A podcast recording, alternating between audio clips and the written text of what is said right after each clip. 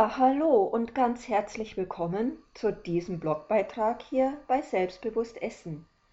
Ich bin Anja Rödel und ich freue mich, dass du hier bist.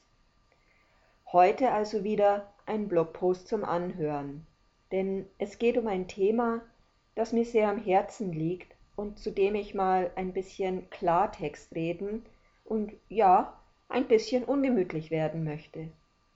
Es geht um das, was seit drei Monaten schon in den Supermärkten und Lebensmittelläden auf uns einprasselt und jetzt in den letzten Wochen vor Weihnachten seinen unfassbaren Höhepunkt erreicht. Es geht um das Thema Weihnachten und Konsum. Am letzten Freitag war ja der sogenannte Black Friday, der Tag im Jahr, an dem uns die Läden mit Rabatten, Sonderaktionen und was nicht noch alles zuschütten. Der Gegenpol dazu ist der Kaufnix-Tag, der letzten Samstag war. Und du kannst dir sicher denken, welcher Tag mir lieber ist. Jedes Mal, wenn ich beim Einkaufen vor diesen übervollen Regalen und Aufstellern mit den Weihnachtsartikeln stehe, gehen mir die gleichen Gedanken durch den Kopf. Nehmen wir doch einfach mal die Adventskalender. Mittlerweile gibt es ja nicht mehr nur vier oder fünf verschiedene Adventskalender, sondern eher 40 oder 50 zur Auswahl. Nicht nur die mit Schokolade, sondern auch mit Spielzeug, Parfüm, Kosmetik, Alkohol und, und, und, und. Aber bleiben wir einfach mal bei den Schokoladen-Adventskalendern. Eieieiei, was es da nicht alles gibt. Jede Firma wirft ihre eigene ganze Kollektion von verschiedenen Adventskalendern in die Welt. Aber was genau bekommst du da eigentlich für dein Geld? Es gibt da so zwei Extreme.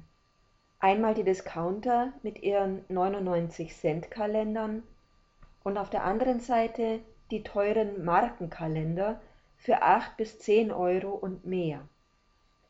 Und trotzdem haben beide Welten so ihre Gemeinsamkeiten.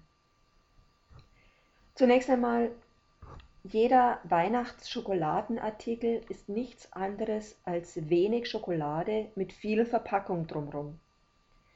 Da ist nicht nur die Papphülle mit dem kitschigen bis logo-intensiven Motiv. Darin steckt dann auch noch eine Plastikform für die kleinen Schokoeinheiten. Oft genug ist dann noch der ganze Kalender in Plastik eingehüllt und noch schlimmer, jedes einzelne Teilchen nochmal extra verpackt. Plastik wird aus Erdöl hergestellt. Denken wir jetzt einfach mal an die Anzahl der Kalender in einem Laden, mal die Anzahl der Läden an einem Ort mal die Anzahl der Verkaufsstellen im Land und in der Welt. Das ist ganz schön viel Erdöl und ganz schön viel Verpackung. Du bekommst also für dein Geld einen Artikel, der zum größten Teil aus Müll besteht, der aufwendig hergestellt und vertrieben wird und den du letztlich in deine Mülltonne entsorgst und mit deinen Müllgebühren noch einmal bezahlst. Und ganz ehrlich, wie hochwertig kann die Schokolade in so einem Kalender sein? Für 99 Cent? 70 bis 80 Gramm Schokolade und der Rest zum Wegwerfen? In den teuren Kalendern befindet sich aber eben auch keine Premium-Schokolade. In den dicken Kalendern auf einem der Fotos, die du unten siehst, ist genau die gleiche Schokolade wie fünf Meter weiter im normalen Schokiregal. Nur eben 200 Gramm für 8 bis 10 Euro. Überleg doch mal, würdest du aus einem normalen Regal eine lilane Schokolade für 4 Euro pro 100 Gramm nehmen? Sicher nicht.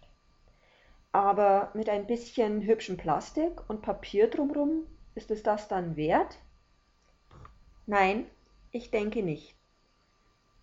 Und jetzt sind die Adventskalender nur ein winziger Ausschnitt aus dem ganzen Weihnachtssortiment. was es da nicht alles gibt. Ach ja, die niedlichen Weihnachtsmänner. Hallo, auch hier 100 Gramm Normalo Billigschokolade für 3 bis 4 Euro, nur weil ein Weihnachtsmann drauf ist, der außerdem überhaupt nicht in unser Verständnis von Weihnachten passt. Und so geht es Regalmeter für Regalmeter, Aufsteller für Aufsteller weiter. Tausende von Weihnachtsartikeln, die nur dafür produziert werden, dass wir sie kaufen und gleich wieder entsorgen. Ex und Hop. Hire and Fire. Das ist nicht nachhaltig und das ist absolut überhaupt keine Wertschätzung. Weder dir als Konsument gegenüber, noch gegenüber der Umwelt und gegenüber den Lebensmitteln. Für mich stellt sich da auch immer die Frage nach der Henne und dem Ei. Stehen die Sachen in den Läden, weil die Nachfrage da ist? Oder kaufen die Menschen, weil die Dinge eben da sind? Ich finde, wir sollten uns wieder intensiver damit beschäftigen, was der Weihnachtsgedanke eigentlich ist. Weihnachten sollte verbunden sein mit dem Gefühl von zur Ruhe kommen, mit Nachdenklichkeit und Rückschau. Steig doch mal aus aus diesem Weihnachtskonsumrausch. Mach einfach nicht mit. Lass dich nicht anstecken davon und lass dir vor allem kein schlechtes Gewissen einreden, weil du dieses, diese ganzen Dinge jetzt nicht kaufst. Mach dir stattdessen für das Geld eine schöne Zeit.